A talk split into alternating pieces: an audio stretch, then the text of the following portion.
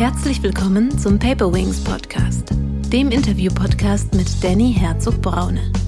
Danny hilft Führungskräften wirksamer zu führen, als Führungskräftetrainer, Visualisierungsexperte und Sparingspartner. Und ich finde das sehr spannend zu sagen, lass uns durch die Digitalisierung zumindest mal auf Augenhöhe mit den Wettbewerbern kommen, aber gewinnen tun wir es auf der Human Side of Enterprise. Dort, wo die Digitalisierung mein Leben leichter macht, wird der Kunde es nachfragen. Und ob du klein oder groß bist, wenn du das nicht bietest, verlierst du den Anschluss. Das heißt, die Arbeit an mir selbst ist der Schlüssel für jede Transformation. Herzlich willkommen, liebe Zuhörerinnen und Zuhörer, zu einer neuen Paperwings Podcast Folge. Heute geht es um das Thema, wie sehen die Familienunternehmen der Zukunft aus? Als Experten habe ich den Experten für Familienunternehmen Strategieberater Professor Dr. Arnold Weismann eingeladen. Professor Dr. Arnold Weismann begleitet seit mehr als 35 Jahren Inhaber und familiengeführte Unternehmen in verschiedenen Funktionen als Aufsichtsrat, Verwaltungsrat, Sparringspartner, Executive, Coach und manchmal auch als Investor. Er ist Gründer seiner Strategieberatung für Familienunternehmen Weismann Company in Nürnberg, die heute in zweiter Generation von seinem Sohn Moritz erfolgreich geführt wird. Bekannt wurde Arnold Weismann durch seinen strategischen Ansatz der zehn Stufen zum Erfolg, dem heutigen System Weismann. Speziell konzipiert für Familienunternehmen mit ihren spezifischen Herausforderungen. Er ist Autor zahlreicher Fachbücher, praxisorientierter Fachartikel und Begründer einer digitalen Wissensplattform für Familienunternehmen. Noch während seines betriebswirtschaftlichen Studiums musste er die Firma seiner Eltern übernehmen. Parallel dazu schloss er sein Studium in Nürnberg 1979 ab und promovierte 1982 zum Dr. Rea Poll.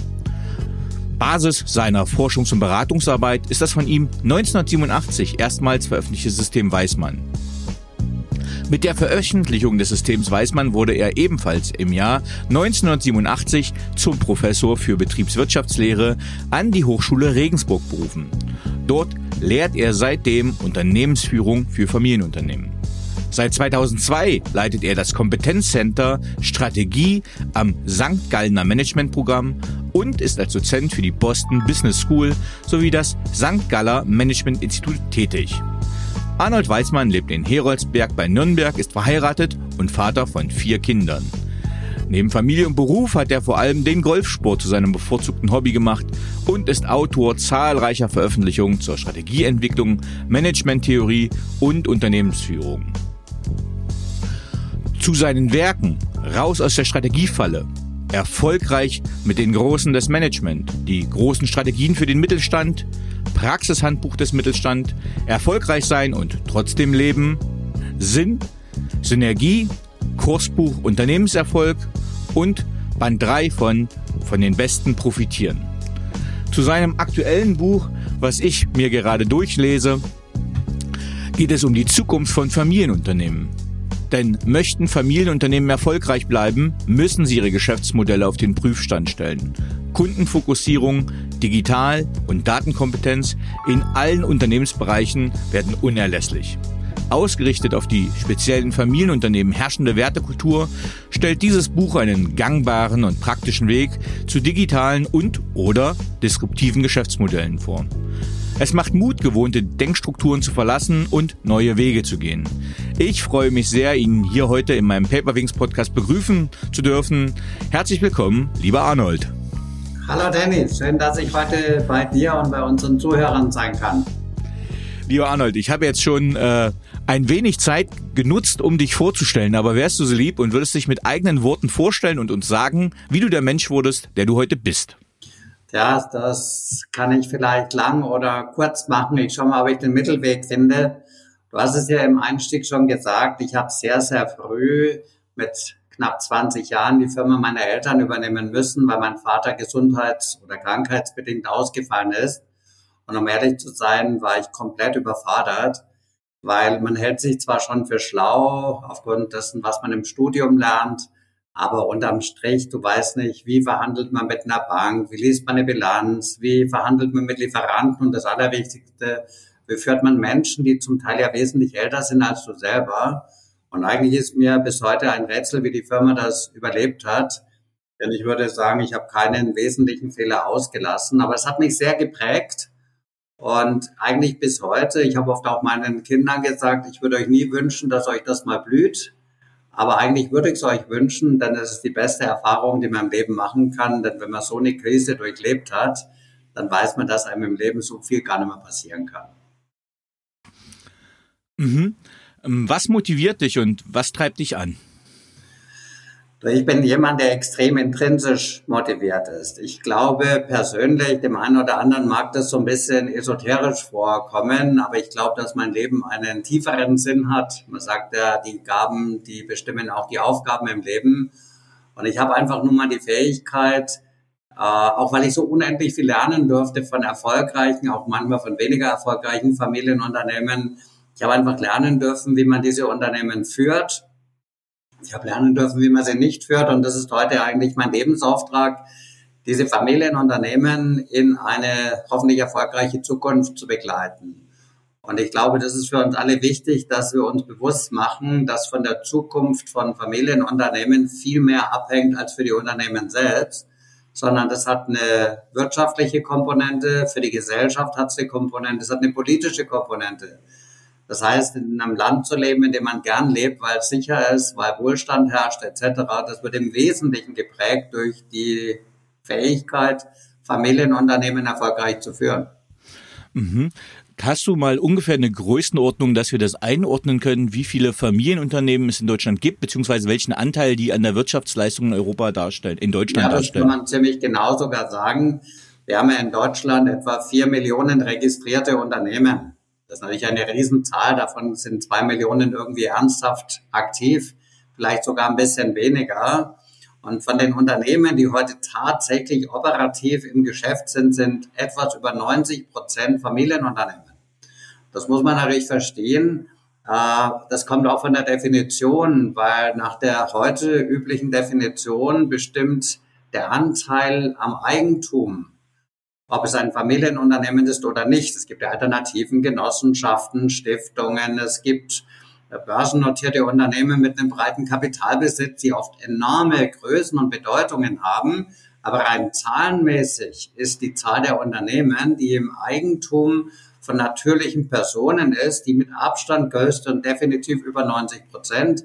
Und das bedeutet, nicht ganz in dieser Größenordnung wird von diesen Unternehmen die Wirtschaftsleistung erbracht. Das sind so etwa 75 Prozent. Dort sind die meisten Auszubildenden, die meisten Beschäftigten und mit Abstand die höchste Steuerzahlung, die dort geleistet wird.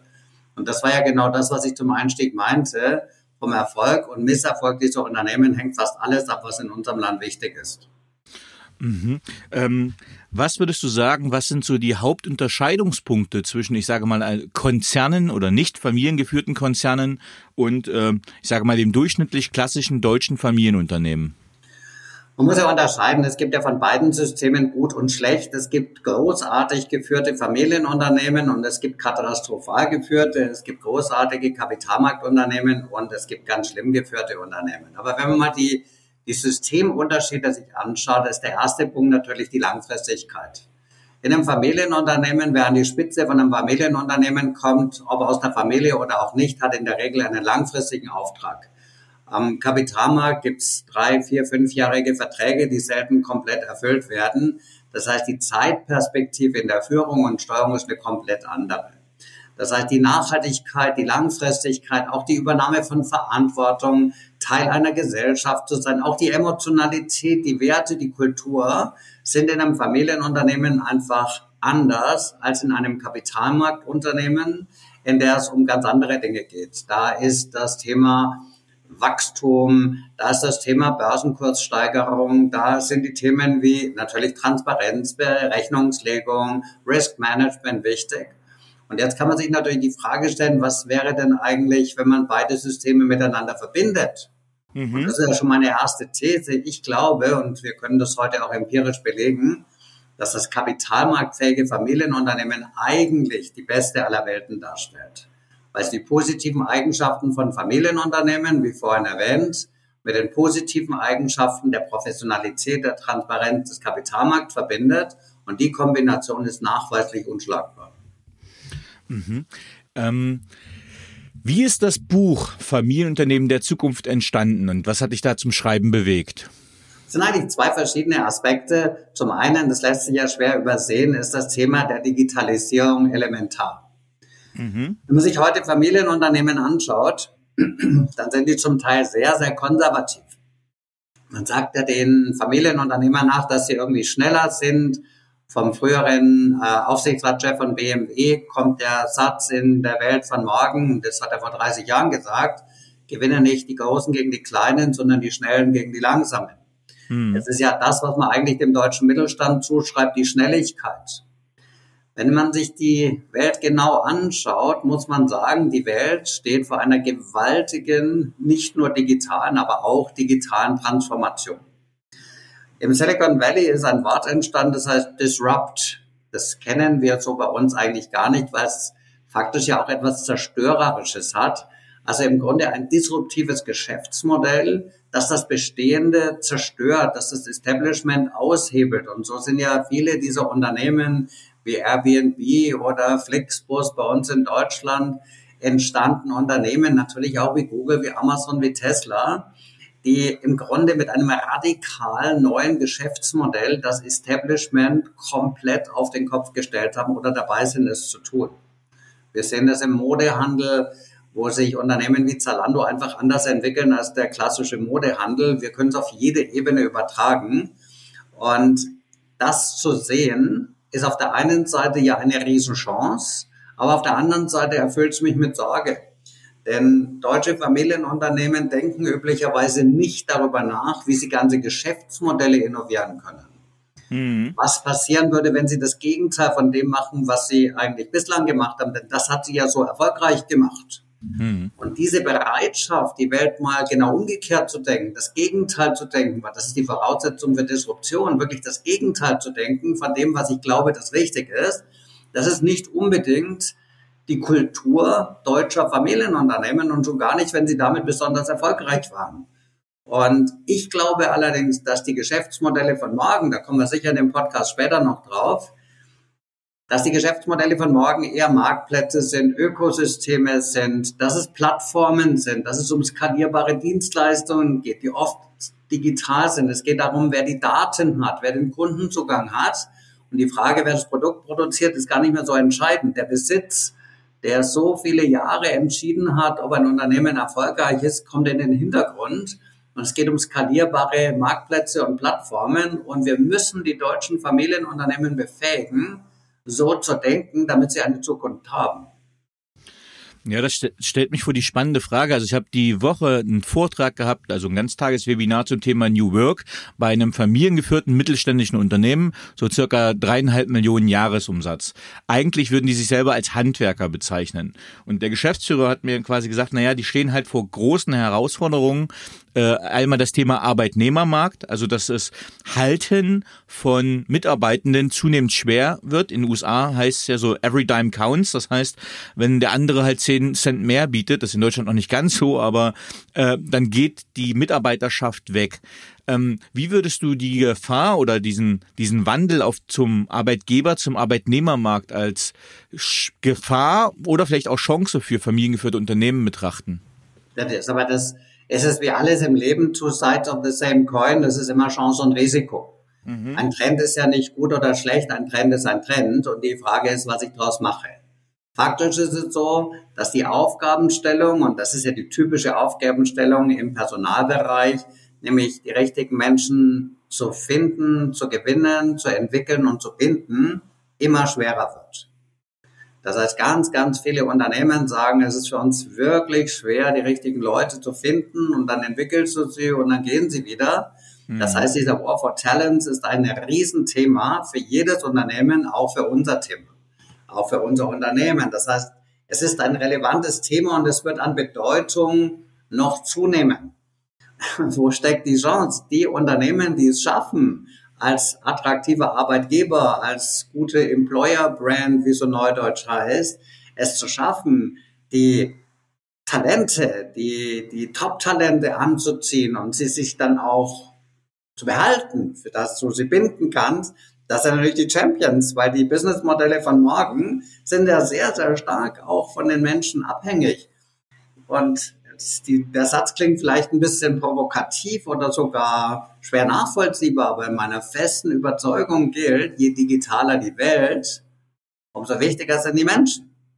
Und dass die Welt immer digitaler wird, darüber gibt es nichts zu diskutieren. Alles, was digitalisiert werden kann, wird digitalisiert werden, ob ich das möchte oder nicht.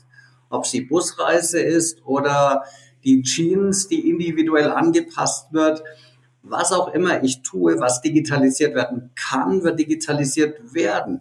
Und das bedeutet, wir müssen natürlich diese Fähigkeit entwickeln, mit ganz anderen Services und Devices umzugehen. Wir werden neu lernen müssen. Und das ist für, natürlich für ein mittelständisches Unternehmen in der Größe, wie du es jetzt sagst, herausfordernd. Ja, muss ich plötzlich anfangen, mit Themen wie bis hin zu Blockchain-Technologie zu beschäftigen und sagt, was hat das mit meinem Business zu tun? Ich bin Handwerker oder ich habe eine Brauerei und die gibt es seit 300 Jahren. Was habe ich damit zu tun? Naja, aber seine Mitarbeiter sind so, die Kommunikation wird digital sein und er wird nicht daran vorbeikommen oder es gibt ihn morgen nicht mehr. Mhm. Jetzt habe ich kurz eine Verständnisfrage. Du hast gerade gesagt, Busreisen werden digital. Das müsstest du nochmal kurz ausführen, was du damit meinst. Naja, schau dir ein Unternehmen an wie Flixbus. Mhm. Ja, es ist ja nicht so, dass es nicht früher schon Busse gegeben hat und Busreisen. Aber Flixbus geht ja einen komplett anderen Weg. Das ist ja eines der wenigen Unicorns, die wir in Deutschland haben, die gesagt haben, der Besitz eines Busses ist ja gar nicht das Entscheidende, sondern die Mobilität. Mhm. Flixbus hat einen Bus, man muss in Deutschland einen Bus haben, damit man eine Lizenz bekommt als Busunternehmen, aber der fährt nicht. Das heißt, die haben gar keinen Besitz. So mhm. wie Airbnb keine Hotelzimmer hat oder Uber keine Taxis hat, so hat Flixbus keine Busse. Das heißt, die vermitteln, das ist eine Transaktionsplattform, die das Reisen einfacher, besser und am Ende auch günstiger, more convenient macht und damit gewinnen die den Markt. Ah ja, super, jetzt habe ich verstanden. Ähm, und du hast eben noch eine These rausgehauen, die ich total spannend finde, aber die auch erklärungsbedürftig ist. Du hast gesagt, je digitaler, desto wichtiger der Mensch. Und wenn ich schaue, dass die Leute eigentlich gerade Angst haben, wenn wir schauen, die Gesellschaft entwickelt sich ja gerade von einer Mittelstandsbauchgesellschaft zu einer Sanduhrgesellschaft. Das heißt so, äh, der gehobene Mittelstand schmilzt weg, weil halt gerade viele Bereiche durch künstliche Intelligenz, ich sage mal sowas wie äh, ähm, ja, im Rechtsanwalts, Rechtsanwaltsgehilfen. Das sind viele Technologien, die kommen, die genau diese hoch ausgebildeten, gut ausgebildeten Mittelstandsposten überflüssig machen. Warum braucht dann mehr Digitalität? Warum wird der Mensch da wichtiger? Nun muss ich in einer Strategie mal eine Frage stellen, Danny. Was macht eigentlich den Unterschied und wie baut ein Unternehmen Wettbewerbsvorteile auf? Mhm. Man könnte, glaube ich, sagen, Strategie ist der Weg zu den Wettbewerbsvorteilen von morgen. Mhm. Wenn man sich heute anschaut, was große Unternehmen in digitale Infrastruktur investieren, in digitale Logistik, in digitale Services, allein die IT dafür notwendig ist, so muss man realistischerweise sagen, dass ein mittelständisches Unternehmen hierzulande nicht in der Lage ist, auf dieser Ebene einen der großen Player zu besiegen. Mhm. Also wird man sich ja die Frage stellen müssen, wo ist denn dann der Unterschied? Und der Unterschied heißt, du musst natürlich auf der digitalen Ebene mitspielen können. Mhm. Wenn Amazon äh, stundenweise ausliefert, in Realtime liefert und du brauchst drei Wochen, dann hast du einfach keine Chance. Das mhm. heißt, du musst die Voraussetzungen erfüllen, die der Kunde fordert, um in dem Spiel mitspielen zu können. Aber du wirst an dieser Stelle keine Vorteile aufbauen können.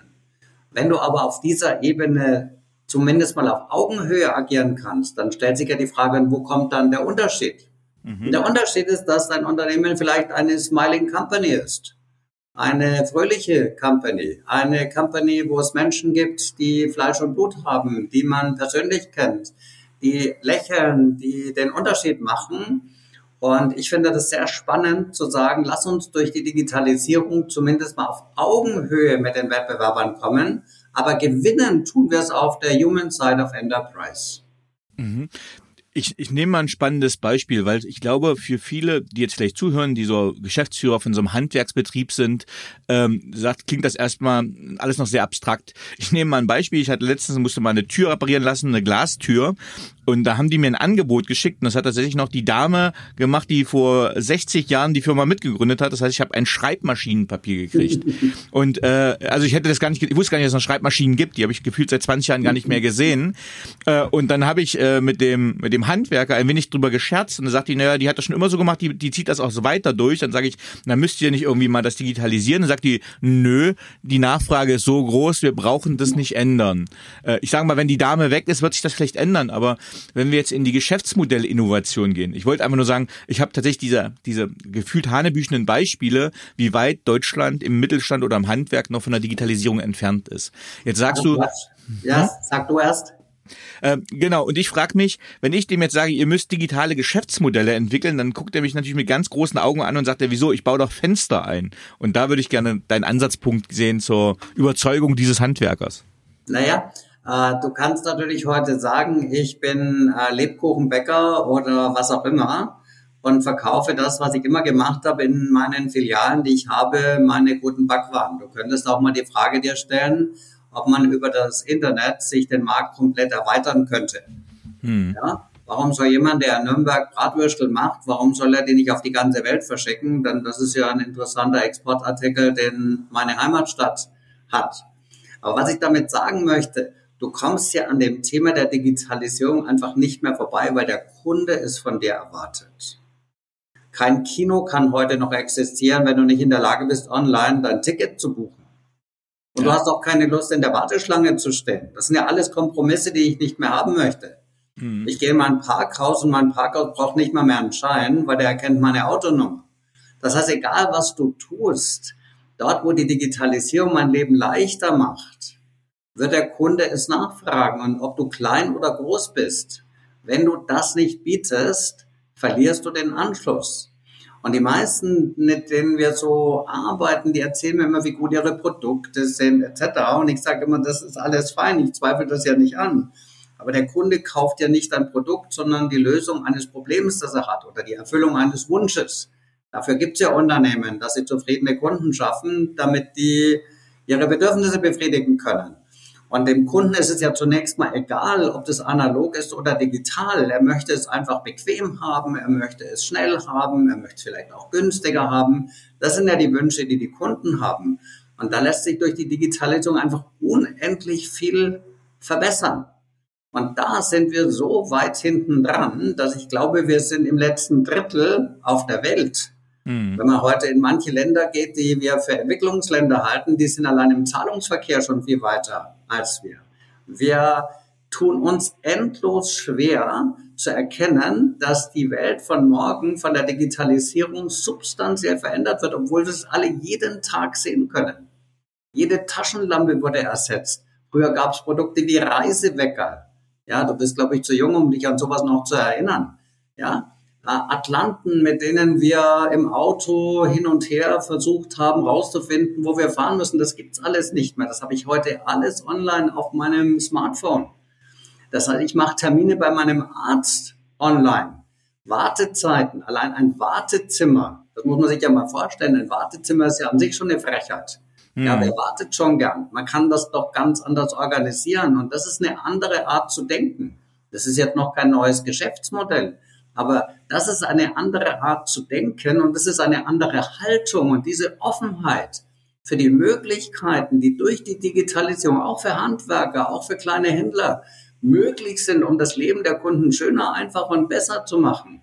Das ist doch der Punkt, um den ich dieses Buch geschrieben habe, zusammen mit meinem Partner, den Pascal Barreuter. Das ist genau der Punkt, wo im Kopf eine Veränderung stattfinden muss.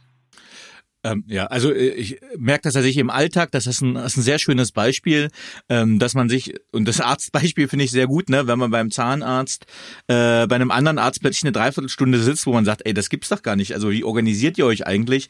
Äh, und dass die Patienten, Schrägstrich Kunden in dem Fall, ähm, das quasi noch tolerieren oder aushalten und wo man sagt, okay, äh, da ist der Leidensdruck, äh, aber man hat wahrscheinlich ein Dreivierteljahr auf einen Termin gewartet und deswegen ist man jetzt auch äh, bereit, eine Dreiviertelstunde im, im Wartezimmer zu warten. Aber tatsächlich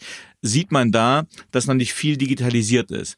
Jetzt kann ich mir auch vorstellen, dass ein Handwerksbetrieb einfach auch sagt, naja, als Nutzer weiß er selbst, wie gut Amazon ist und dass er da selber drüber bestellt, aber selber sagt er sich, naja, wie soll ich mir das denn leisten und haue ich mir jetzt die Kompetenz in-house ein, kaufe ich mir die Leistung ein, was sind da deine praktischen Erfahrungen als Berater, wenn man auf so einer niedrigschwelligen Ebene Services oder Angebote digitalisieren will? Was muss man so an Kosten einplanen oder was sind verhältnismäßig gute erste Schritte?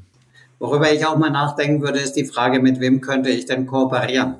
Hm. Ja, für den Mittelstand und für die kleineren Unternehmen ist es zum Teil schon echt schwer, äh, für sich selbst so eine Veränderung zu stemmen. Das hat was mit finanziellen Kapazitäten zu tun, das hat auch was mit personellen Kapazitäten zu tun. Du brauchst ja jemand, das kann. Mhm. Ja, und heute aus einem Modehändler einen Cross-Channel-Anbieter zu machen, der dem Kunden online, offline, 24 Stunden, sieben Tage die Woche mit einer neuen Logistik eine Lösung bietet wie Amazon, das ist ein sehr langer Weg und für viele fast unerreichbar. Hm. Und deswegen ist ja genau der Punkt zu sagen, mit wem könnte ich mich denn zusammentun? Wir betreuen einen Unternehmensverbund hier bei uns in Bayern. Das sind zehn Unternehmen, die sich zusammengeschlossen haben und die entwickeln solche Lösungen zusammen. Ja, so eine Art Allianz, wo der eine den anderen unterstützt dabei. Und das sind doch Ideen, über die man nachdenken kann. Das gilt ja auch nicht nur für das Geschäftsmodell im Kern. Schau dir so ein Thema an wie Lernen. Ja, wir haben gesagt, mhm. wir wollen die Mitarbeiter nicht nur gewinnen und finden, wir wollen sie entwickeln und binden. Entwickeln von Mitarbeitern, das hat was mit Weiterbildung zu tun. Aber für ein kleines Unternehmen, was bietest du deinem Mitarbeiter wirklich an Weiterbildung, an Entwicklung an? Mhm. Aber wenn sich zehn zusammentun, plötzlich geht das. Und da kannst du eine gemeinsame Online-Akademie aufbauen, dann teilen sich ja auch zehn die Kosten. Und es kommt eine andere Qualität raus. Wir werden einfach lernen müssen, dass die alte Welt, wo jeder für sich hin gearbeitet hat und manchmal gewurstelt hat, abgelöst wird durch eine vernetzte Welt, wo Menschen und Unternehmen miteinander zusammenarbeiten zu können, damit für alle was Besseres rauskommt. Also finde ich, finde ich auch ein super Ansatz. Der Harvard Business, Harvard Business Manager hat dann einen schönen Artikel mal zu Co-Opetition geschrieben, ja. äh, wo, wo sie selbst geschrieben haben, naja, also die arbeiten auch mit Verlagskonkurrenz zusammen, äh, einfach um die Synergien zu nutzen und gemeinsam zu heben. Das heißt wirklich, äh, keine Ahnung, wenn sich zwei Friseure zusammentun, die gleiche Software kaufen, anbieten. Und wenn der eine zu voll ist und einen Überlauf hat, kriegt der andere das. Und ich glaube, das ist da ja dann diese Kundenzentrierung im Sinne des Kundennutzens und damit vielleicht auch ein Wettbewerbsvorteil gegenüber anderen, die das halt nicht machen. Ne? So ist es. Ganz auf jede Ebene übertragen. Aber das ist natürlich Überwinden eigener Grenzen da nicht. Das hm. ist der Punkt, wo ich sage, Co-Opetition. Ich weiß gar nicht, ob jeder weiß, was wir damit meinen. Das ist ja diese Verbindung aus Kooperation und Competition. Das heißt, ich kooperiere mit meinem Wettbewerber. Was für, für große Unternehmen wie Mercedes, Volkswagen, BMW das Normalste von der Welt ist, weil die sagen, wir müssen zusammenarbeiten, wir schaffen das alleine nicht. Man muss sich die Größenordnung dieser Unternehmen mal anschauen. Und die sagen, wir schaffen das nicht alleine das bräuchten wir auch im Mittelstand, nämlich diese Kultur des offenen Zusammenarbeitens, des Gebens und Nehmens, des Miteinander Zusammenarbeitens, eine Allianz zu bilden, wo am Ende alle profitieren. Es kann schon sein, dass mal der eine mehr und der andere weniger profitiert, aber wenn alle ein bisschen profitieren, ist ja auch gut für jeden. Aber das heißt natürlich plötzlich sich die Frage zu stellen, sind wir bereit, wirklich mal mit dem Wettbewerb zusammenzuarbeiten? Und da tut sich der deutsche Mittelstand auf jeder Größenordnung enorm schwer. Hm. Du hast schon von einem digitalen Mindset oder du hast es noch besser gesagt, du hast vielleicht von digitaler Haltung oder Geisteshaltung gesprochen. Ähm, was kennzeichnet dann so ein digitales Mindset, eine digitale Geisteshaltung? Also generell glaube ich ja, dass im ganzen Leben die Haltung, die Einstellung, die Glaubenssätze das Wichtigste sind, was wir im Leben haben. Und das, was ich glaube, das wird mit hoher Wahrscheinlichkeit passieren. Es fängt alles mit einem Gedanken an. Und ich glaube, dass die zwei wichtigsten Wörter auch, die es im Leben gibt von einem Menschen, die heißen Ich bin. Du bist, was du denkst. Das ist nicht meine Weisheit, das haben vor mir große Köpfe gesagt und man kann es bei Buddha nachlesen und anderen. Also die Frage wirklich, was ist meine Haltung, meine Glaubenssätze? Und das Erste, was du brauchst in einer Welt, die sich so schnell verändert, ich entschuldige mich für die ganzen Anglizismen, das ist so ein Growth Mindset. Was meine ich damit? Das sind Menschen, die sagen, ich habe Lust darauf, mein ganzes Leben zu lernen. Ich habe Lust, ein Leben lang zu lernen. Ich bin ein ewig Lernender. Ich bin neugierig. Ich will mich weiterentwickeln. Für mich sind Probleme Chancen. Hallo Leben schenkt mir Chancen, indem du mir Probleme gibst. Bei Problemen kann ich wachsen. Und wenn ich es heute noch nicht kann, dann kann ich es vielleicht morgen, weil ich mich damit beschäftige. Und ich höre nie auf zu lernen. Ich weiß gar nicht, wie ich es richtig ausdrücken soll, aber für mich selber, ich meine, in so einem Podcast kann man ja auch mal sehr persönlich werden. Ähm, für mich ist es einfach so, dass ich sage, Dankbarkeit ist für mich der Schlüssel zum Glück. Ich glaube, mhm. dass Menschen, die nicht dankbar sind, auch nicht glücklich sein können. Aber Unzufriedenheit ist der Schlüssel für lebenslanges Lernen. Das heißt, was ich brauche in einem digitalen Mindset sind Menschen, die sagen, da geht doch noch mehr. Mhm. Ein Mitarbeiter, der sagt, ich weiß nicht, wo meine Grenzen sind, aber ich weiß genau, wo sie nicht sind. Nämlich da, wo ich jetzt gerade bin. Und Lernen bedeutet ja, Dinge auszuprobieren, hm. neue Wege zu gehen, out of the box zu denken, mal raus aus der Schachtel zu gehen, mal das Gegenteil zu denken, eine andere Herangehensweise zu haben. Und das ist eine Haltung, eine Agilität. Das sind Menschen, die können sich auf neue Gegebenheiten einstellen, die freuen sich darauf. Wie kleine Kinder eigentlich. Die sind neugierig, wissbegierig, offen. Wir können von den Kindern lernen. Man muss sich ja nur mal überlegen, was kleine Kinder lernen in den ersten Jahren ihres Lebens. Das ist ja spektakulär. Und, und wir hören irgendwann mal auf zu lernen. Das ist so unser Problem. Ich hatte neulich mal ein Gespräch mit einem Inhaber von einem mittleren, kleineren Unternehmen und da habe ich den gefragt, was er eigentlich mal werden möchte oder was er lernen möchte und er hat die Frage ja nicht verstanden. Mhm. Da sage ich, na schau, wenn ich jetzt einen Zehnjährigen fragen würde, was du mal werden möchtest, dann erklärt er dir irgendwas. Vielleicht will er Polizeimann werden oder Feuerwehrmann, keine Ahnung. Aber du fragst jemand, was willst du mal werden? Naja, sagt er, ich will mal CEO werden oder Geschäftsführer oder Inhaber, ich weiß nicht, was auch immer. Aber wenn du das erreicht hast, dann bist du ja fertig mit Lernen und das ist der Fehler. Weil die Welt von morgen belohnt den, der sich seine Kompetenzen permanent weiterentwickelt, der ein ewig Lernender ist. Und das ist das, was wir unter einem digitalen Mindset verstehen. Jemand, der, der einfach Lust drauf hat, sich selber weiterzuentwickeln, der Lust auf Probleme hat, der gar nicht scheitern kann, weil er sagt, scheitern heißt ja nichts anderes, als festzustellen, dass der Weg der falsche ist, dann gehen wir einen neuen Weg. Geht nicht, gibt's nicht.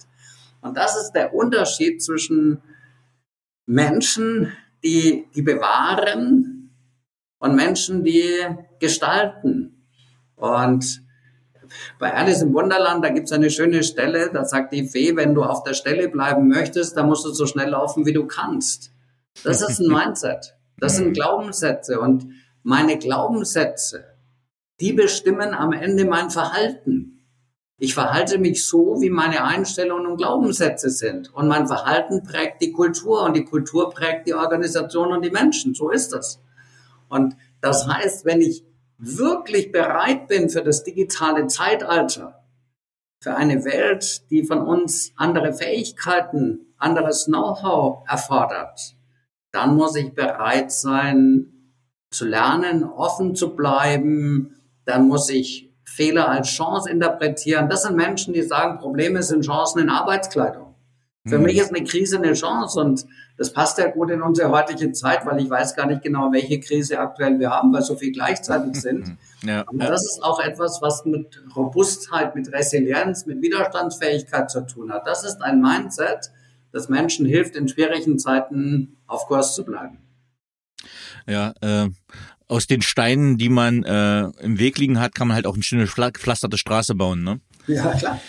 Ähm, jetzt hast du das, das Wort Agilität auch schon in den Mund genommen und jetzt ähm, das, was du gerade sagst, also äh, ich erlebe sehr umtriebige Geschäftsführer. Ich sage mal, wenn ich jetzt, ich habe jetzt viel mit der Generation 40 zu tun als Geschäftsführer, also auch so meine Generation, ähm, die recht belesen ist, ähm, die eine sehr heterogene Arbeiterschaft aber hat. Ne? Also das heißt, ich sage mal wirklich von dem 18-jährigen Azubi bis hin zum zur 62-jährigen Buchhalterin. Ähm, und die haben so ein bisschen das Thema, die kennen das Wort Agilität, ähm, haben aber natürlich so Leute, die damit überhaupt nichts anfangen können und ein bisschen was umsetzen können. Und wenn man jetzt ähm, Agilität ins Unternehmen bringen will und genau diese Dynamik und dieses Growth Mindset, was du sagst, wie würdest du so ein Unternehmen beraten und herangehen, dass ihr sagt, okay, ihr müsst diese also für viele klingt es ja als Zynismus, ne? wenn du sagst, Krise ist Chance, ja, also wie viel denn noch? Wir haben keinen Bock mehr, so nach dem Motto, die, die durchgebrannt sind. Wie würdest du so eine Unternehmenskultur zur Agilität hin begleiten, empowern, den Funken übertragen wollen? Ich habe ja vorhin gesagt, alles beginnt mit einem Gedanken.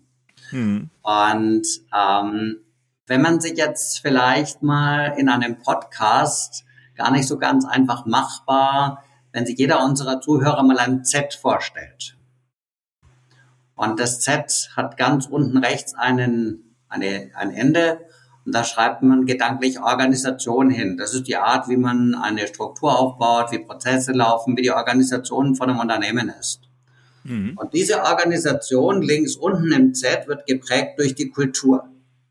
Naja, jetzt muss man sich als erstes mal die Frage stellen, aber was ist dann eigentlich Kultur? Und nach mhm. meinem Verständnis ist die Kultur die Summe der Selbstverständlichkeiten eines Unternehmens. Das ist das, was man jeden Tag lebt. Das ist eigentlich das, was die Kultur ausmacht. Mhm. Das Problem ist, also jeder wird jetzt sagen, okay, Kultur ist wichtig, das ist ja klar. Aber wie managt man eigentlich Kultur? Und die Antwort ist gar nicht. Mhm. Weil du kannst nicht Kultur managen, weil den Versuch, Kultur zu managen, den könnte man vergleichen mit dem Versuch, einen Pudding an die Wand zu nageln. Aber Kultur ist da. Jedes Unternehmen hat eine Kultur und die Frage ist, wie entsteht sie? Und sie entsteht durch das vorgelebte Verhalten von Führungskräften. Im kleinen, im mittleren, im großen Unternehmen. Im Kleinen noch viel direkter als im Großen, weil der Kontakt ja viel unmittelbarer ist. Da gibt es ja vielleicht nur zehn Mitarbeiter. Hm. Und wie der Herr so es geschah. Und jetzt kommen wir zur eigentlichen Herausforderung, das Set ganz links oben. Da steht jetzt sowas wie Einstellung, Haltung, Programme, Mindset, Glaubenssätze, egal wie auch immer. Und der entscheidende Punkt ist, dass die Menschen an der Spitze, die das Privileg haben, andere zu führen, im kleinen Unternehmen, im mittleren oder im großen, dass die an ihren Einstellungen arbeiten, dass sie bereit sind. Und diese Leute würde ich tatsächlich mal ein dreitägiges Camp holen und mal ihre ganzen Glaubenssätze auf den Kopf stellen.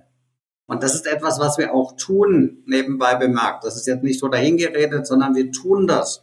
Hm. Und jetzt wird jeder sagen, aber von so einem dreitägigen Camp, da verändere ich ja nicht mein Verhalten und er hat recht. Hm. Ja, das ist ja wie immer im Leben. Jetzt brauchst du was Nachhaltiges und deswegen werden diese Unternehmen und Personen 90 Tage lang begleitet. Warum? weil die Forschung zeigt, du musst ungefähr 70, 75 Tage an dir arbeiten, bevor du eine alte Gewohnheit abgelegt hast und durch eine neue Gewohnheit ersetzt hast. Deshalb wie mit, äh, wenn jemand eine Diät macht, die bringt dir erstmal gar nichts. Weil du, mhm. du machst eine Diät, dann nimmst du ab, aber in einem Jahr hast du zwei Kilo mehr als vor der Diät. Das nennt man den Jojo-Effekt. Das gibt's mhm. überall, auch in Unternehmen. Du musst die Einstellung ändern. Damit du aber deine Einstellung veränderst, musst du an dir arbeiten. Das braucht Zeit. Das tut weh. Da gibt's Schmerzen an dieser Stelle. Und genau mal diese Komfortzone, die Bequemlichkeitszone zu verlassen, vorwärts zu gehen, nicht rückwärts zu schauen. Das ist die Aufgabenstellung solcher Veränderungsprogramme. Ja, manche sagen, das ist ja wie Gehirnwäsche, egal, wie auch immer. Aber wenn ich sage, ich will und muss und werde mich verändern in meiner Denkhaltung, weil mein Denken und meine Haltung prägt mein Verhalten und das prägt mein Unternehmen, egal wie groß es ist. Das heißt, die Arbeit an mir selbst ist der Schlüssel für jede Transformation.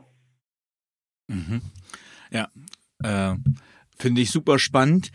Ähm, und jetzt sind die bei dir im Camp gewesen und die nehmen das Mindset mit, die nehmen den Gedanken mit, die nehmen den Spirit mit, die wollen was verändern und merken, irgendwie ist die Organisationsstruktur, wir sind nicht so schnell, wie wir sein müssten, um auf diese vielen Veränderungen zu reagieren. Ähm, die möchten die Organisation umbauen. Wie würde man jetzt zum Beispiel, oder wie würdest du denen raten, eine agilere Organisation aufzubauen? Du sagst ja, es gibt kein Patientrezept. Also agil wird ja ein Unternehmen, das ist ja so ein Kunstwort, dass die Berater gerade wie so die neue Sau durchs Dorf treiben. Hm. Lass mich mal den Unterschied deutlich machen zwischen dem, was in einem digital gegründeten Unternehmen und einem etablierten Unternehmen der Unterschied ist. Die jungen, neuen Unternehmen, auch wenn man den weiten Weg mal auf sich nimmt, mal in Silicon Valley geht oder nach Tel Aviv oder auch nach China, Unternehmen, die von vornherein digital gegründet worden sind, das, die haben ja schon mal von vornherein eine ganz andere Voraussetzung. Das sind Unternehmen, die, die müssen ja auch keine Strukturen überwinden. Wenn man aber heute als, als äh, Mittelständler in der dritten Generation erfolgreich sein Unternehmen betreibt, dann hast du ja gegebene Strukturen. Die zeichnen sich schon dadurch aus, wenn du dir die Organisationsstruktur dieser Unternehmen anschaust, das kann ja mal jeder Zuhörer sich selber in Frage stellen, dann wirst du feststellen, dass der, um den es geht in einem Unternehmen, in deren Organisationsstrukturen gar nicht vorkommt. Nämlich mhm. der Kunde. Das sind sehr statische Strukturen, in der klar ist, wer in der Hierarchie was zu sagen hat und wer nichts zu sagen hat. Oben, unten, Abteilungen, ein fürchterliches Wort. Es zeigte, dass wir abteilen. Und das sind Organisationen, in der die Verantwortung, die die Menschen haben, in der Führung ist, am Ende im Eigentümer. Agil wird ein Unternehmen dann, wenn man Menschen befähigt, selbst in die Verantwortung zu gehen. Eine Kultur aufzubauen, wo Menschen verantwortlich sind und auch verantwortlich sein können für das, was sie tun und das, was sie nicht tun. Also eine Organisation wird ja nicht dadurch agil, dass wir irgendwelche agilen Projektmethoden einführen. Da gibt es ja zig Verfahren mittlerweile und zig Methoden, sondern die, auch das ist eine Art des Denkens. Du musst Menschen dazu bringen, selbst in die Verantwortung zu gehen. Und wir leben eine Welt, äh, manche nennen das VUCA, komisches Wort. Äh, ich erkläre es kurz. VUCA steht für Volatilität, Unsicherheit, Komplexität und Mehrdeutigkeit. Also im Englischen ist es Ambiguity. Das heißt, wir leben in einer Welt, die immer zappeliger wird. Kann ja jeder mal sich die Frage stellen, ob er der Aussage zustimmt. In einer Welt zunehmender Unsicherheit, da gibt es, glaube ich, keine Frage dazu. Einer Welt, die zunehmend komplexer wird und in der die einfachen Lösungen nicht mehr funktionieren. Das ist das, was wir heute alle erleben. Mhm. Und in einer solchen Welt musst du Menschen befähigen und es ihnen erlauben, selbst in die Verantwortung zu gehen. Das ist aber ein komplett anderer Führungsansatz. Nicht Menschen dazu zu bringen, dass sie gut ausführen können, sondern dass sie selber entscheiden können für sich und für ihr Team. Dass sie in die Verantwortung gehen, dass sie akzeptieren, dass sie für das, was sie tun, verantwortlich sind, aber auch für das, was sie nicht tun. Wir übernehmen für alles Verantwortung. Das sind Organisationen, da braucht auch keiner mehr Ausreden zu suchen. Ich sage immer, Erfolg fängt an, wenn die Ausreden aufhören. Das sind Menschen, die die Freiheit bekommen, Dinge selber zu entscheiden und wenn sie Fehler machen, sie zu korrigieren. Und das als Kultur zu etablieren, ist die Aufgabenstellung für jedes unserer Unternehmen. Mhm. Jetzt hast du schon eigentlich von einem neuen Typus an Führungskraft gesprochen. Ne? Wir gehen weg vom patriarchalisch-hierarchischen Denken, vom Command and Control, also vom Kommandieren und Kontrollieren, äh, hin zu einer neuen Führungsstil. Was würdest du sagen, wie sieht die Führungskraft der eigentlich Gegenwart beziehungsweise der Zukunft aus, die Erfolg hat? Also zunächst einmal, Danny, wäre es mir wichtig, dass wir alle einen Unterschied machen zwischen Management und Führung. Mhm. Management ist die Sachebene. Das ist die Frage von Strukturen, von Projekten, von Abläufen, von Pünktlichkeit, von Genauigkeit, ob ich das halte, was ich verspreche. Das ist Managementaufgabe. Mhm. Führen, das hat was mit Menschen zu tun. Und wir haben uns mal die Frage gestellt, ja, was ist denn dann eigentlich Führung? Und ich habe einen ganz spannenden Zugang gefunden bei Maria Montessori. Mhm. Manche von euch werden die kennen, die Dame, eine italienische Pädagogin. Da gibt es heute auch Montessori-Schulen, Kindergärten etc. Und das Lebensmotiv von Maria Montessori hieß, hilf mir es selbst zu tun. Mhm. Und in einem ihrer Bücher, da hat sie einen Satz geschrieben, der mich in der Erziehung meiner Kinder mehr geprägt hat als jeder andere. Und der Satz heißt, wer hilft, wo Fördern reicht, schädigt. Den Satz muss man sich zweimal auf der Zunge zergehen lassen. Man könnte sich auch mal die Entwicklungshilfe in diesem Kontext betrachten. Wer hilft, wo Fördern reicht, schädigt. Und du hast mich ja gefragt, was ist dann die Führungskraft von morgen? Also hm. zunächst einmal ist es eine Führungskraft, die neben Management überhaupt führen kann. Hm. Führen bedeutet, dass man sich auch selber führen kann. Denn wenn man sich selber nicht führen kann, sollte man andere auch nicht führen dürfen. Aber das Ziel einer modernen Führungskraft lässt sich in einem Satz zusammenfassen und der heißt, führen heißt andere emporheben.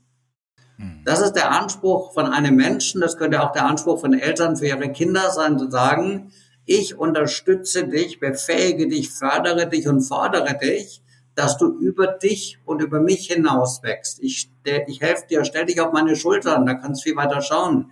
Ich helfe dir, dein bestes Selbst zu entwickeln. Und das ist das Mindset einer Führungskraft, die nah an den Menschen ist. Und das wäre für mich auch so ein schönes Motto für ein Unternehmen, strategisch weit und menschlich nah.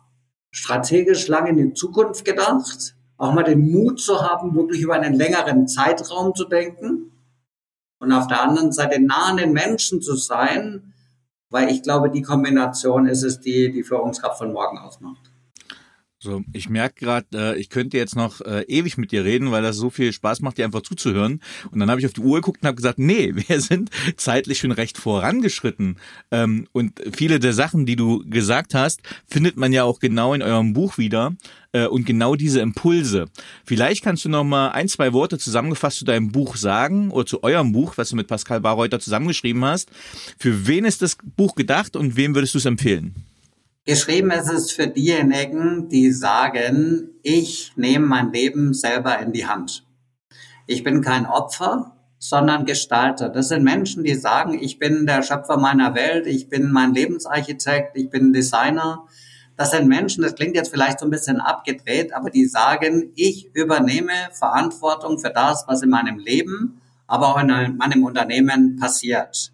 Ich bin niemand, der um Ausreden bettelt etc., sondern ich bin jemand, der nach Ideen sucht, wie ich das, was ich erreichen möchte, meine Ziele, die Erhaltung meiner Unabhängigkeit, was auch immer, kann auch Geld und Reichtum sein, wie ich die erreichen kann und ich übernehme dafür Verantwortung. Und für diese Menschen mit dieser Haltung haben wir dieses Buch geschrieben.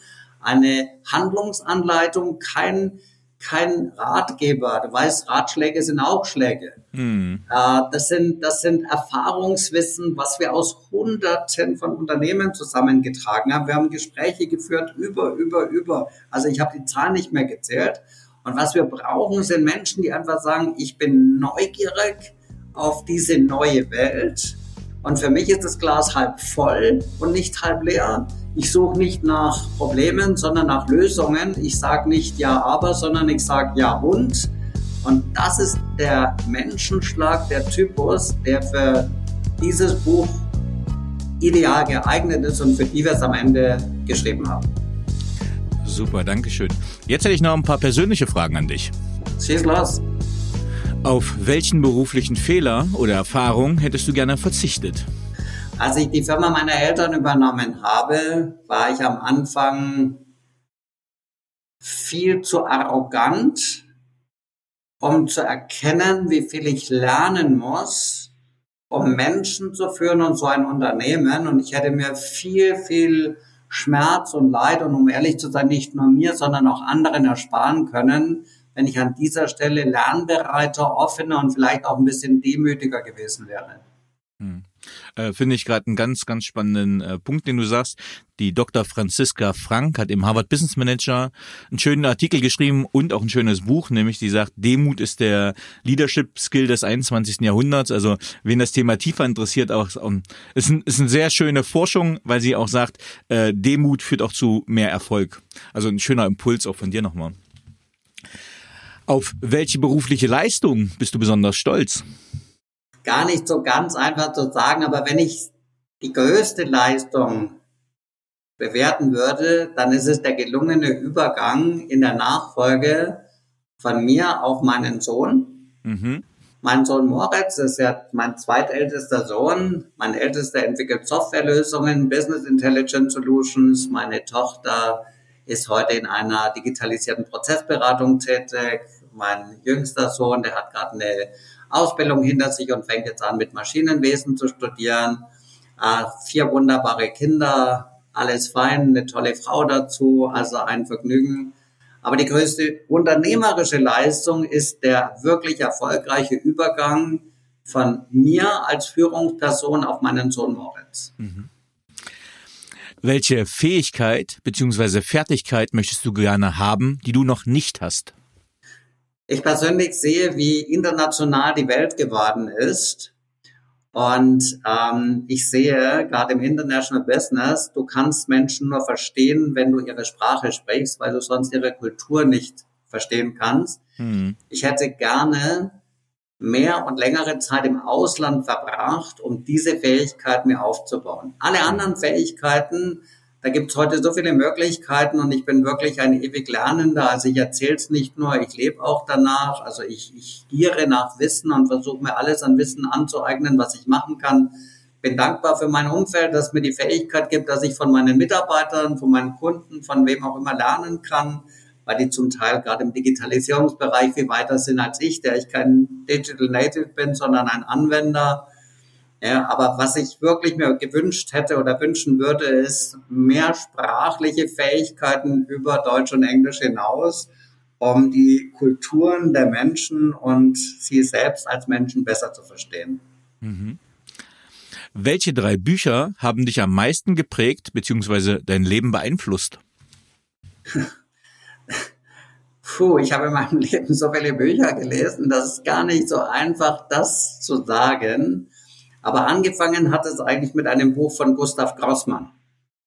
Den mhm. kennt heute kaum noch einer, aber als ich so ein junger Bursche war, habe die Firma da übernommen, wusste nicht mehr vorwärts und rückwärts, habe ich ein Buch von Gustav Grossmann in die Hand bekommen, das heißt sich selbst rationalisieren. Mhm.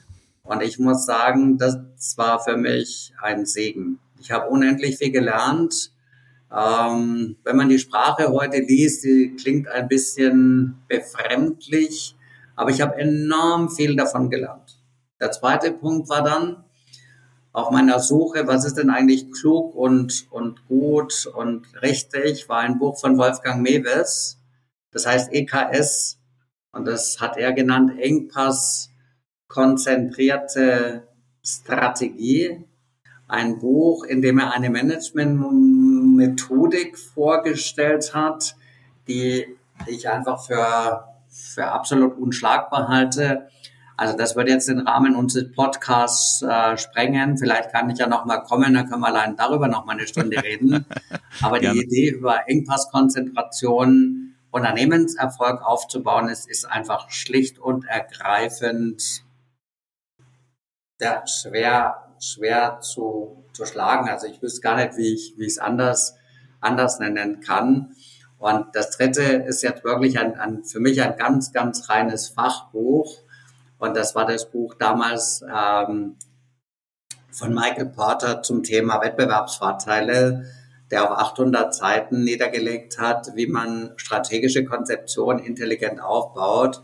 Und unser ganzes Modell der zehn Stufen ist ja geprägt von diesem Wissen, Natürlich gibt es das Buch von Hamil Prahalat, Competing for the Future, was mich sehr geprägt hat. Es gibt ein Buch über, über, über wertorientierten Ansatz, das mich geprägt hat.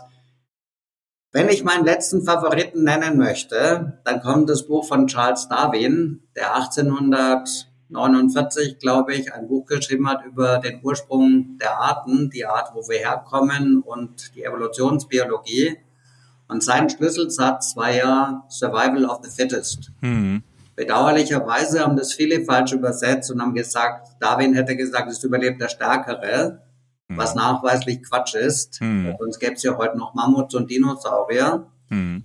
Er hat gesagt, zu fit heißt anpassen und seine Aussage war, dass in der Welt der Organismen, der Lebewesen und ich sage und auch in der Welt der Ökonomie nur der überleben kann, der die Fähigkeit hat, sich an veränderte Rahmenbedingungen anzupassen. Und dafür, für diese Schlüsselerkenntnis, ist das Buch von Darwin, The Origin of Species, unschlagbar. Das ist das eigentliche Original. Ja, äh, finde ich äh, ganz simpel auf die Wirtschaft heute übertragen. Wenn wir Lean Management angucken, wenn wir gucken, wie schnell Giganten fallen, ne, wie Nokia einfach fallen kann. Ja, äh, ähm, also tatsächlich, wenn ich mich den Marktbedingungen nicht schnell anpasse äh, und dann ist Größe halt kein Vorteil mehr, sondern Schnelligkeit, Wendigkeit und Anpassungsfähigkeit. Definitiv.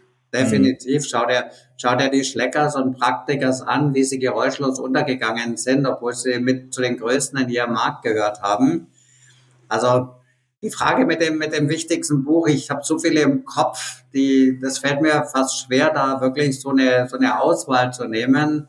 Aber wenn jemand, das möchte ich gerne noch loswerden, sich nochmal wirklich mit was Tiefsinnigem beschäftigen möchte, dann möge er mal das Buch von Viktor Frankl lesen und das heißt äh, trotzdem Ja zum Leben sagen. Das ist ein sehr bewegendes Buch und Viktor Frankl ist einer der Überlebenden von Auschwitz und das Buch ist keins, das man einfach mal so nebenbei liest, weil es sehr, sehr bewegend und emotional ist. Und äh, der beschreibt einfach, wie Menschen in extremen Situationen Kraft finden. Und eigentlich würde ich es jedem wünschen, dass er das Buch mal liest. Also äh, ich glaube inzwischen in fast jeder Podcast-Folge äh, wird das Buch genannt, das was mich sehr freut. Das äh, äh, spricht sehr für meine Gäste, wie ich finde. Ich habe es vor einem Jahr noch nicht gekannt und dessen Geschäftspartner aus Fürth aus deiner Ecke hatte mir das auch empfohlen. Ja. Ähm, und seitdem möchte ich das auch quasi in meiner Top-3-Liste immer sehen, gerade ja. weil es um Thema Resilienz geht und äh, ja. Äh, also äh, ich glaube, meine Zuhörenden, spätestens jetzt ist der letzte Tropfen hat den Stein gehüllt und die werden sich dieses Buch jetzt holen. Weil vor allem, äh, als meine Frau das das erste Mal gesehen hat, als ich das hatte, hat sie gesagt, ach, jetzt hast du wieder schon so ein, wieder so einen ollen blöden Ratgeber, weil der deutsche Titel natürlich nicht so schön ist und trotzdem Ja zum Leben sagen, äh, weil im Englischen the, the, the Search for Meaning of Man äh, ist natürlich ein bisschen tiefgreifender. Ja. Ähm, ja, also vielen Dank für deine für deine Bücherliste. Ich habe mir ganz viel mitgeschrieben und äh, vor allem waren auch Bücher bei. Äh, einige Namen kannte ich, aber einige Bücher kannte ich noch nicht. Von daher freue ich mich auch meine Liste ein bisschen wieder erweitert zu haben. Ähm, wer waren die drei Menschen, die den größten Einfluss auf deine berufliche Entwicklung hatten? Also der erste, der den größten Einfluss hatte, war ganz definitiv mein Vater, von dem ich sagen muss, ähm, der hat mich geprägt bis zu seiner schweren Erkrankung, hat mir das Selbstvertrauen auch mitgegeben und hat mir immer quasi gesagt, du bist mal ein Unternehmer und das hat mich natürlich geprägt. Ich bin froh, dass er so gemacht hat, war keine leichte Schule mit ihm, aber das hat mich sehr, sehr geprägt. Dann kam dieser kritische Fall mit der Erkrankung meines Vaters und dem Ausfall und ich wusste irgendwann mal nicht mehr ein und aus und habe dann einen Partner gefunden, spannenderweise damals den Direktor unserer Bank, der mir mit Rat und Tat zur Seite stand, der mir geholfen hat, der mich unterstützt hat, der mich begleitet hat an dieser Stelle. Es war für mich tief beeindruckend. Und ich habe dann später, als wir das alles so, so hinter uns hatten, einen ganz großartigen Unternehmer kennengelernt, Rainer Megale, ein verrückter Vogel und ich habe ihn endlos bewundert und ich war noch so jung, ich war junger Professor, hatte so viele Ideen, aber noch nicht so viel zum Nachweis und der Rainer hat so an mich geglaubt und ich habe so viel von ihm gelernt. Er und sein Partner, der Klaus Kopiol, das waren sicher die zwei Menschen, die mich in dieser Phase fast mit am meisten geprägt haben. Mhm. Wenn du den jugendlichen Arnold treffen würdest, was würdest du ihm raten? ich würde ihm lernen, raten, erstmal mal als erstes vielleicht die Nase nicht ganz so hoch in den Wind zu stecken ähm, und vielleicht mal ein bisschen geerdeter zu werden. Und ähm, ansonsten, ich würde immer noch vieles so machen, wie ich es gemacht habe. Äh, ich habe in der Jugend auch mit Begeisterung Tennis gespielt. Heute spiele ich mit Begeisterung Golf. Und wenn ich es mir so genau überlege, denke ich mir, ja, wäre vielleicht nicht schlecht gewesen, mit Golf anzufangen. Aber das jetzt nur so zum Spaß.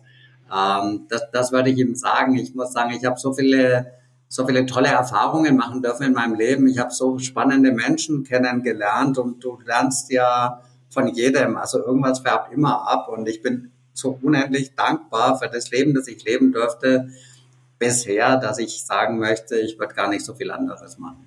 Mhm. Was möchtest du am Ende deines Lebens von dir sagen können, erreicht zu haben?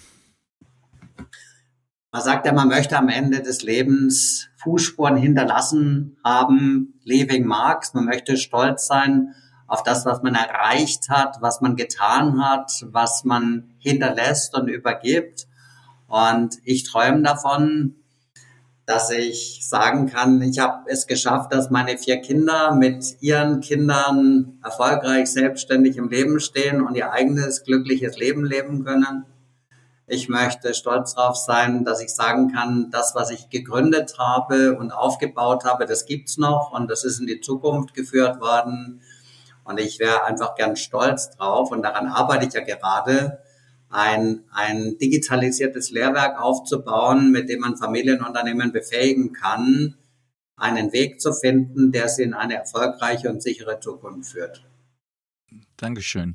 Und jetzt die finale Abschlussfrage. Hast du ein Lebensmotto? Und wenn ja, wie lautet es? Mein Lebensmotto heißt, nichts macht erfolgreicher, als andere erfolgreich zu machen. So, und das lassen wir so stehen. Lieber Arnold, ich danke dir vielmals für dieses kurzweilige, inspirierende Gespräch, was geprägt war durch Impulse, Feuer, Leidenschaft und Wissbegierde. Vielen Dank, dass du Gast im Paperwings Podcast warst. War mir ein Vergnügen. Ich hoffe, ich habe ein bisschen Inspiration weitergeben können denn wenn man das alles umsetzen möchte, kommt nach der Inspiration die Transpiration, aber ich möchte für den ersten Teil verantwortlich sein. Tschüss. Danke, tschüss.